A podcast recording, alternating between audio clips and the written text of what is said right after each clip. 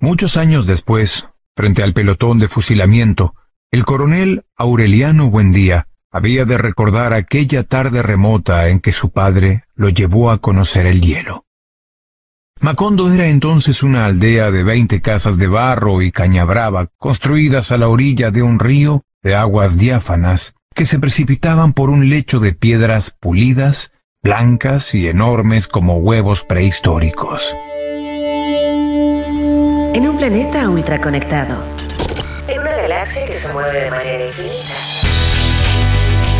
La creatividad es la inteligencia divirtiéndose porque nada se compara con una buena idea y sabemos que hay vida más allá de los emprendimientos.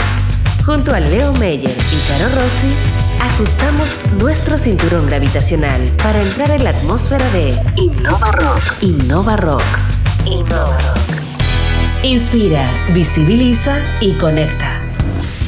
Innova Rockers del infinito y más allá, bienvenidos a este nuevo aterrizaje de la nave Innova Rock, en este caso en EAFIT, aquí en Medellín, para una tremenda conversación con una tremenda profesional que justamente tiene que ver con el liderazgo del área de la innovación desde este lugar, para conocer qué es EAFIT, su vínculo con la empresa privada, pública, cómo ha sido el resultado de la academia, en este podcast que estamos en una conversación con Adriana. Adriana, cuéntanos tú todo tu obviamente el nombre, cargo y un poquito qué es EAFIT. Bueno, eh, yo soy Adriana García Graso, eh, directora de innovación EAFIT.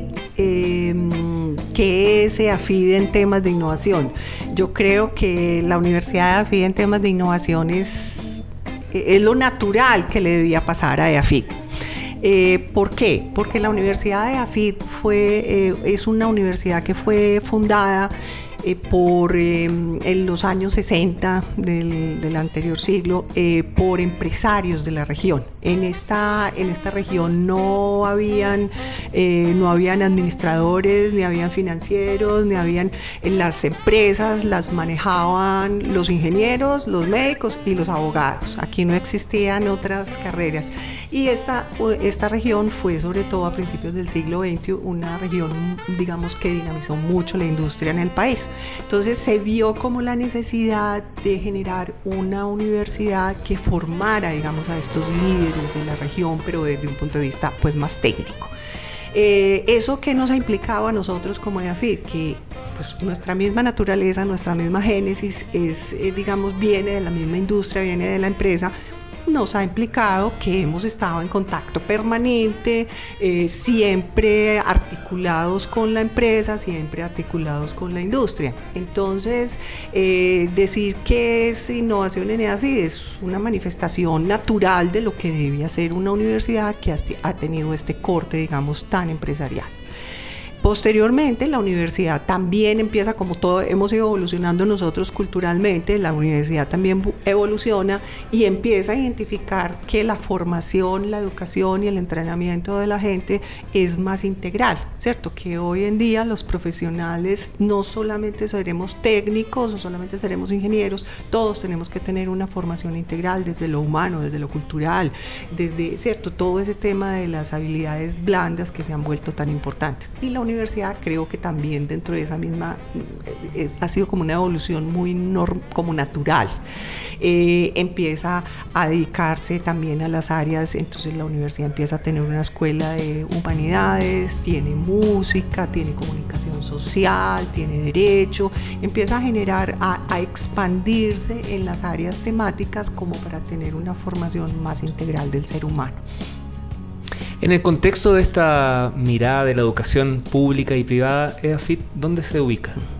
Nosotros somos una universidad privada.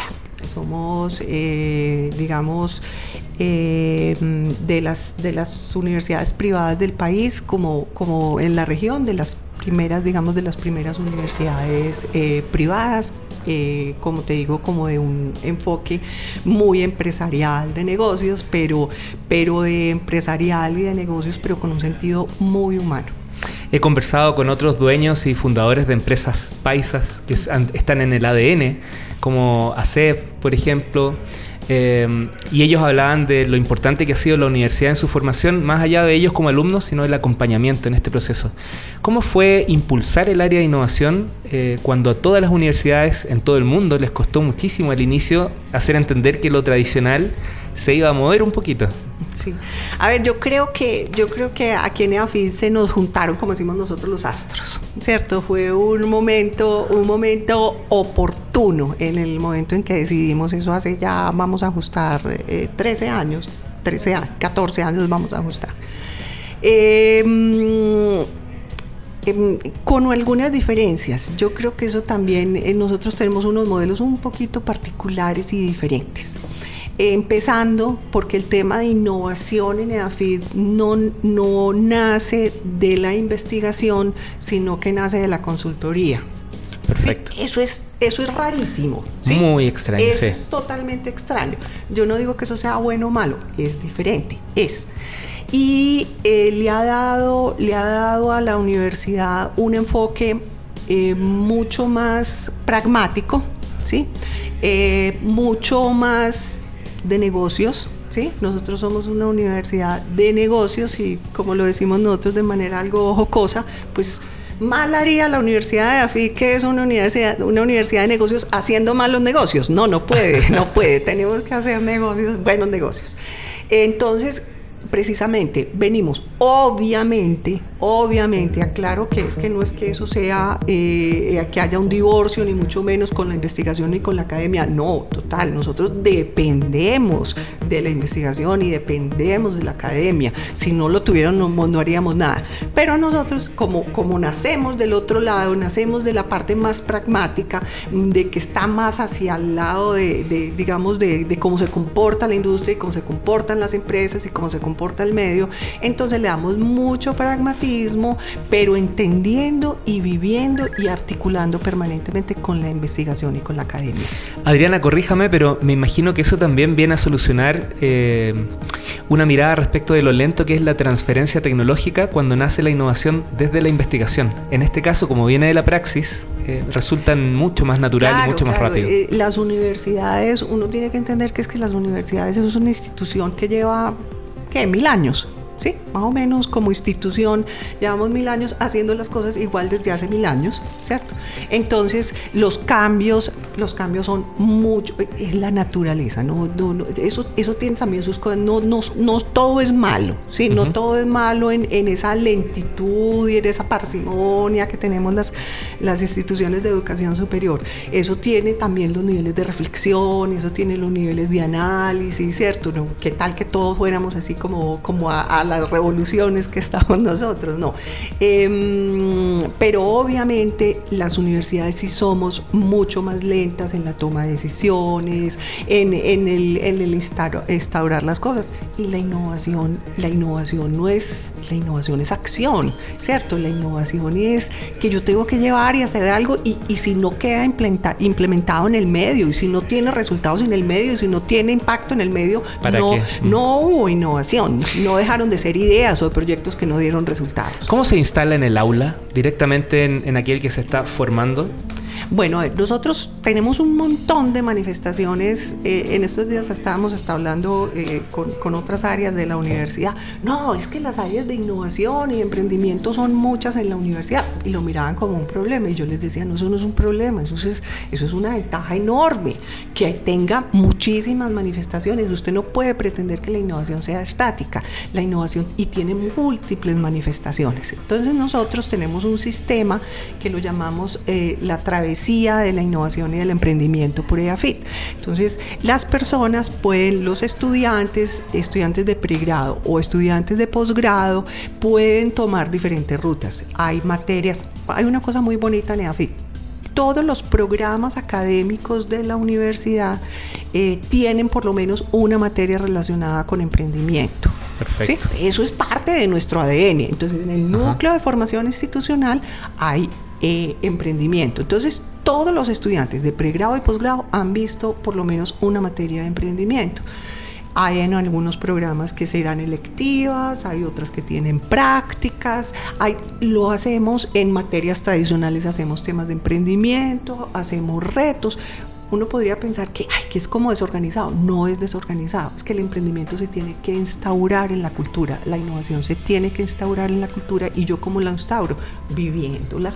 Entonces, tratamos de que ahora se nos ha vuelto muy frecuente que muchos de los profesores se acercan a nosotros para que les hagamos todo el programa de retos empresariales. Bienvenidos sean, a que hacemos, vivimos haciendo nosotros retos empresariales, cosas que estamos articuladas con la industria. Entonces, yo, yo creo que esa es una, no hay una sola forma, son muchas las formas como los estudiantes van viviendo los temas de innovación y emprendimiento.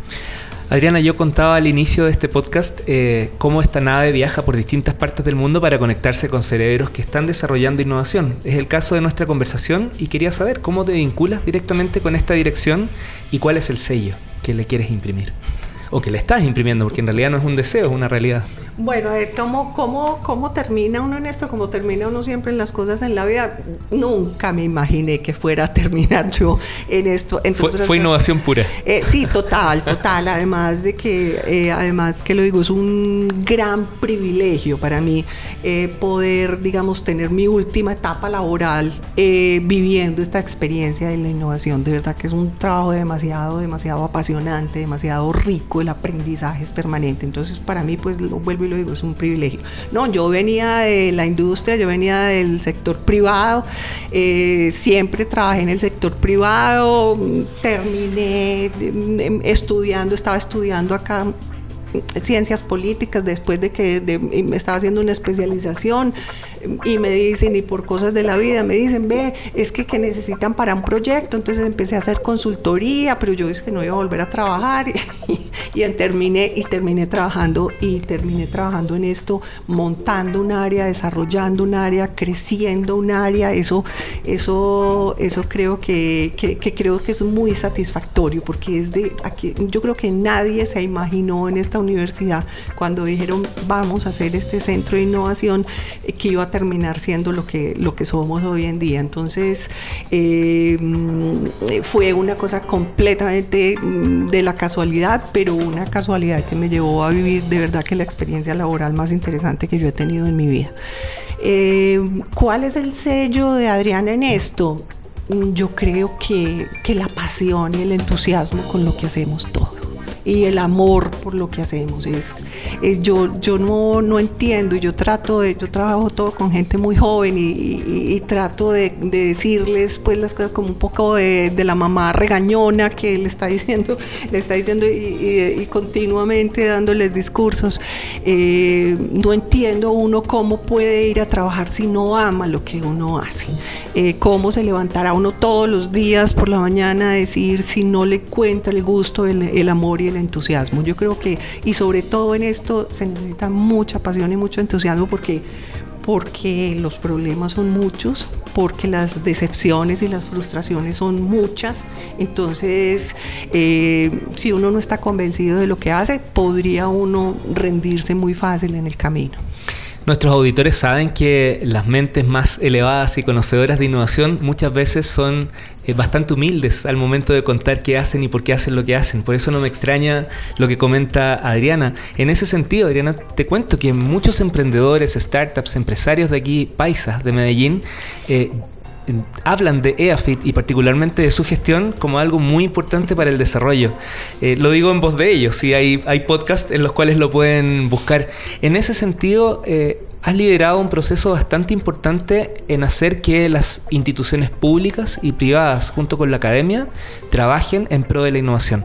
Cuéntanos un poquito de, esa, vinculación tan importante a nivel mundial. Claro, eh, ese, a ver, nosotros hemos encontrado algo más, muy particular, nos ha pasado acá, que, que es particular también en una universidad porque nosotros primero hacemos y después teorizamos. Listo. Entonces primero vivimos la experiencia y después terminamos montando el modelo porque fue exitoso. Que además es, es una conducta muy startup, muy lean, muy canvas. exactamente, exactamente. Hagamos, hagamos, nos podemos equivocar, tenemos, tenemos permiso de equivocarnos.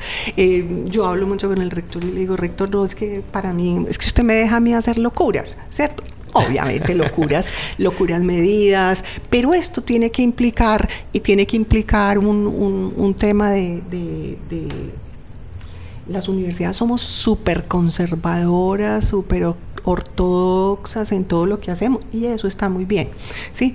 Pero esto requiere unos niveles de riesgo adicionales, ¿cierto? Como decimos nosotros, tenemos que tener estómago, tenemos que tener hígados para muchas cosas de las que hacemos. Entonces, sí, a nosotros nos dicen, dejen que haya esta innovación haciendo lo que está haciendo. Dejen, no los molesten, no los molesten. Bueno, eso es parte de esa confianza que nos han entregado a nosotros. Dentro de esos modelos que nosotros fuimos encontrando, y fuimos, eh, está precisamente ese tema de, el de la relación universidad-empresa-estado. Nosotros en, en, esta región creo que, que, creo que por la misma naturaleza, de, digamos, por la misma historia que nosotros tenemos en esta región, eh, existe, esta pasó de ser una, una, una región, una pues la situación de Medellín como una de las ciudades más violentas del mundo, si no fue la más violenta del mundo en algún momento, ¿cierto?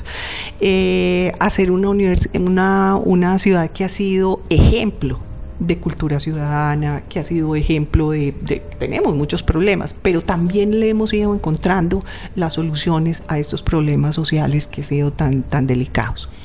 Y eso lo hemos hecho y, y la historia misma nos lo ha ido mostrando es una, en realidad es una comunión, no creo que haya sido en un principio ni muy intencional, ni que nadie se haya sentado a pensarlo, ni nada de eso.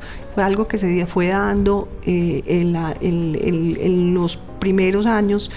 Eh, es que, a ver, nosotros empresarios nos interesa que esta ciudad progrese, ¿cierto? Mm. Y para que esta ciudad progrese necesitamos tener una, una un, gobierno que sea que, responda a las necesidades de la región y vengan universidades que es que necesitamos que ustedes nos ayuden en esto y de alguna manera fuimos constituyendo lo que hemos llamado el desarrollo inteligente el desarrollo inteligente es donde cada uno de estos actores, universidad, empresa, Estado, da lo mejor de sí, lo hace de manera proactiva para el bien de la sociedad. Hay personas que hablan de que es universidad, empresa, sociedad. No, nosotros decimos es universidad, empresa, Estado en pro de la sociedad. Entonces, lo que quiero decir con todo esto es que encontramos la potencia y las sinergias que se pueden generar cuando cada uno de nosotros va y, entrega lo mejor de sí mismo, de, sus capacidades, sin, eh, claro, que hay egos, claro que hay dificultades, claro que hay varios que quisieran aparecer en la foto. Eso, eso se presenta, somos seres humanos y, eso es la condición humana, ¿no? Pero yo creo que ha primado el interés general en todo este trabajo, porque todos nos hemos dado cuenta de lo potente que es hacer estas sinergias.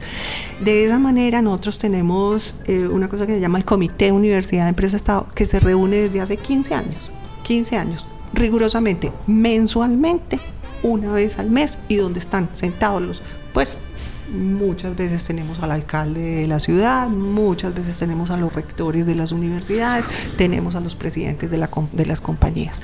Eso ha generado confianza, eso ha generado articulación y que nos conozcamos. Yo creo que podríamos estar tres horas conversando de resultados prácticos a partir de este trabajo de 15 años, pero quizás podemos explorar uno. Están trabajando en varios proyectos, pero ¿cuál podría ser el más visible que hoy día quisieras compartir? Hay muchos proyectos, eso sí, pues me pones a hablar y a mí que me que cuente uno, me pones en una situación difícil, pero bueno, creo que hay algunos ejemplos que, nos pueden indicar. Un ejemplo muy bonito es eh, el sistema de bicicletas público de la ciudad, de la ciudad de Medellín, se llama Encicla. En realidad es el único sistema de bicicletas público de Colombia que funciona hay en otras ciudades que tienen sistemas de bicicletas, pero son con dificultades. Bueno, nosotros, ese, ¿por qué lo pongo, por qué lo pongo como ejemplo? Eso salió de un trabajo de grado de unos estudiantes de pregrado de ingeniería, de diseño de producto de la universidad. Wow. Ellos diseñan el sistema, diseñan las estaciones, diseñan la bicicleta, se van y hablan con el director del área metropolitana en su momento y el director del área metropolitana dice, yo quiero montar esto acá en, en, en, en el área, para todo el área metropolitana nuestra, pero es que yo a ustedes no los puedo contratar. Venga a ver, hagámoslo por la universidad. Entonces nos llaman como universidad, hacemos la alianza con nuestros estudiantes, ya después el sistema terminó siendo una cosa totalmente diferente, pero eso también lo hicimos y lo hicimos con la participación de Argos, que es una empresa muy importante acá, una cementera. Entonces también se, presentaron y participaron, eh, presentaron las, las empresas.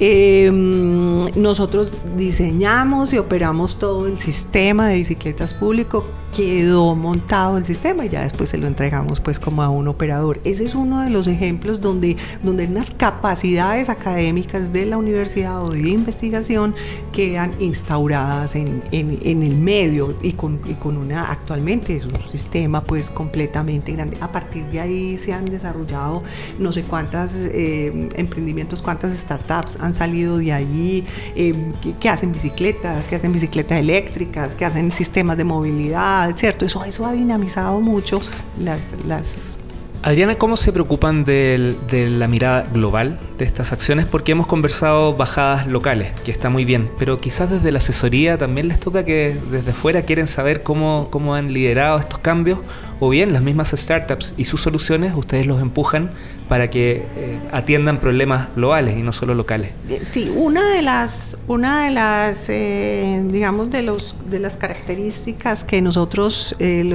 o que, que, que, queremos que nuestros emprendimientos, nuestras startups tengan, es que sean globales.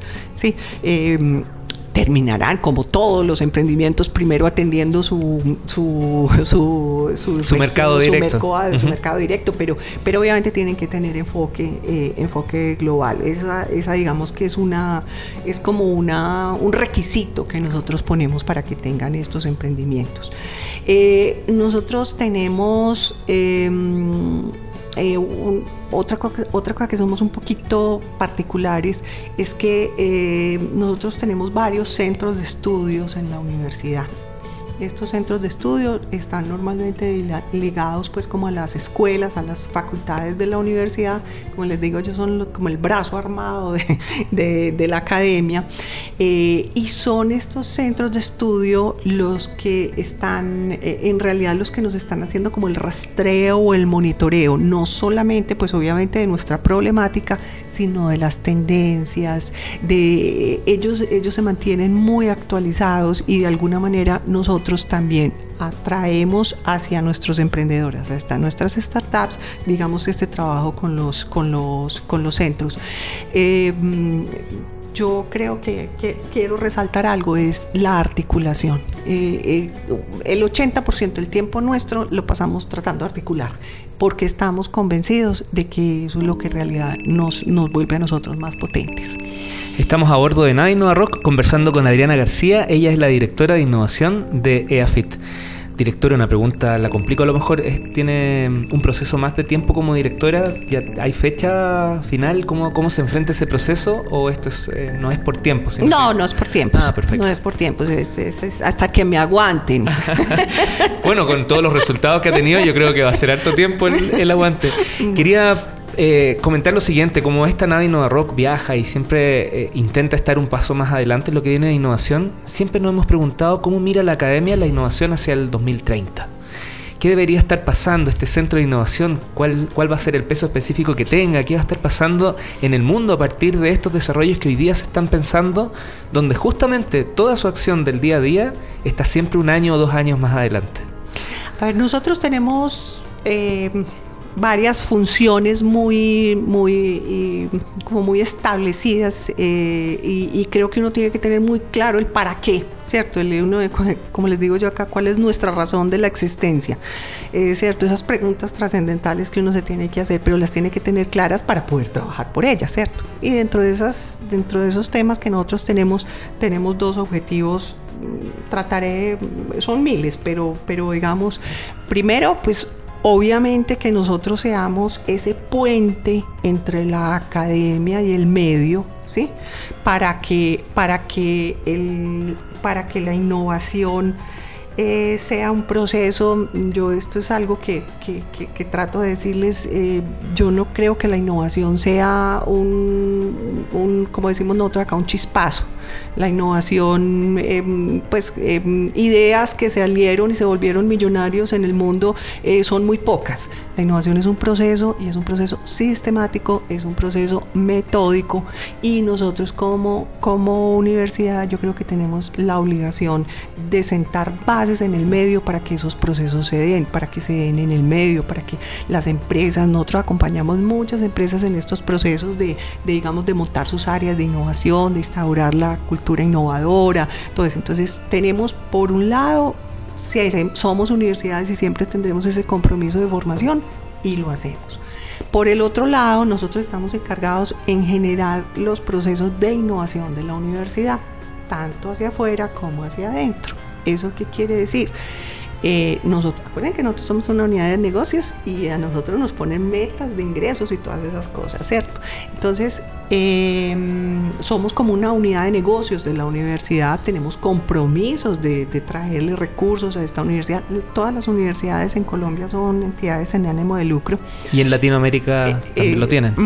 entonces, aquí somos, y eso es claro, y esta universidad se debe a la sociedad, ¿cierto? Donde el dinero, como les digo yo, el dinero acá eh, es un instrumento, no es un fin, eh, pero ojalá tengamos más instrumento que para poder, porque mientras más instrumento tengamos, pues más cosas hacemos. Entonces nosotros también tenemos esa, esa digamos, esa fuerte eh, función en, la institución que es generar diversificación de ingresos universitarios, lo que nos permitirá crecer y poder tener un mayor impacto en la sociedad. Em, y a través de la innovación innovación en todos los ámbitos, innovación en los programas académicos, innovación en la forma como operamos, innovación desde los resultados de los grupos de investigación y cómo lo llevamos al medio. Entonces, eh, ¿cómo vemos nosotros eso? Yo, a mí me decía, es que usted tiene que saber para dónde va a llegar con la innovación y yo le dije, no, el día que yo sepa dónde voy a llegar con la innovación, no, ya paré, no, la innovación es como, y les ponía como un ejemplo que es algo bastante pretencioso, es como la exploración del espacio ¿Usted a dónde va a llegar? Yo no sé. la, la exploración del espacio. Vamos a ver a dónde llegamos. La innovación no puede tener límites. Porque de hecho el ser humano y nosotros somos lo que somos como, como cultura por la innovación que hoy lo, que hoy hablemos más de ella y le damos puesto ese nombre, pero nosotros hemos evolucionado a lo que somos hoy en día es por la innovación. Totalmente de acuerdo, nuestro primer viaje fue a la Luna y hoy ya estamos recorriendo el, espacio completo para encontrar nuevos planetas de innovación. Claro, ¿no? Y el primer viaje fue cuando salen los, el Homo sapiens de África y llega a Europa, por ejemplo. Eso, eso, esos, son, esos son esos viajes que ha tenido el ser humano que le han permitido llegar a ser lo que es. Lo que pasa es que hoy es diferente, lo que pasa es que hoy tenemos mucha más tecnología, lo que pasa es que hoy debe ser mucho más rápida, ¿cierto? Pero seguirá siendo la misma innovación que es la que nos ha traído hasta donde estamos.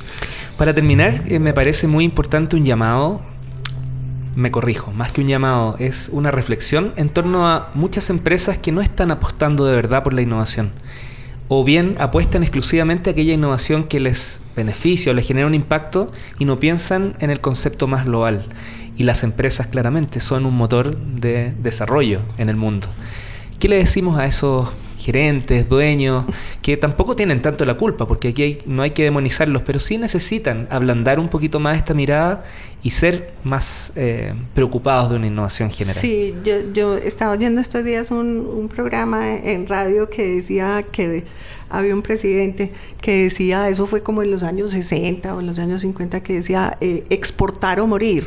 Eh, hoy podríamos decir innovar o morir, porque, porque es que si nos quedamos quietos no vamos a estar al mismo ritmo de, de, cómo va el mundo, ¿cierto? Y hoy, y hoy eh, ya hablar de temas de, globalización, eso ya ni se usa, ¿cierto? Ya somos una sola comunidad y, y en eso, si no somos capaces de estar a la par, con las otras no hacemos, no, vamos a morir, vamos a desaparecer y lo vemos en cualquier, en cualquier nivel. Adriana García, directora de innovación de EAFIT, muchas gracias por haber abordado la nave Innova Rock y habernos contado un poquito cómo se ha desarrollado este vínculo empresa pública-privada con la academia. Muchas gracias a ustedes y de verdad muy honrada de estar en este programa. Muchas gracias. La creatividad es la inteligencia divirtiéndose. En un planeta ultra conectado, en una galaxia que se mueve de manera infinita, nada se compara con una buena idea. Porque sabemos que hay vida más allá de los emprendimientos. Esto fue Innova Rock. Junto a Leo Meyer y Caro Rossi. El programa que inspira, visibiliza y conecta. Pues estaba previsto que la ciudad de los espejos sería arrasada por el viento y desterrada de la memoria de los hombres en el instante en que Aureliano Babilonia acabara de descifrar los pergaminos, y que todo lo escrito en ellos era irrepetible desde siempre y para siempre, porque las estirpes condenadas a cien años de soledad no tenían una segunda oportunidad sobre la tierra.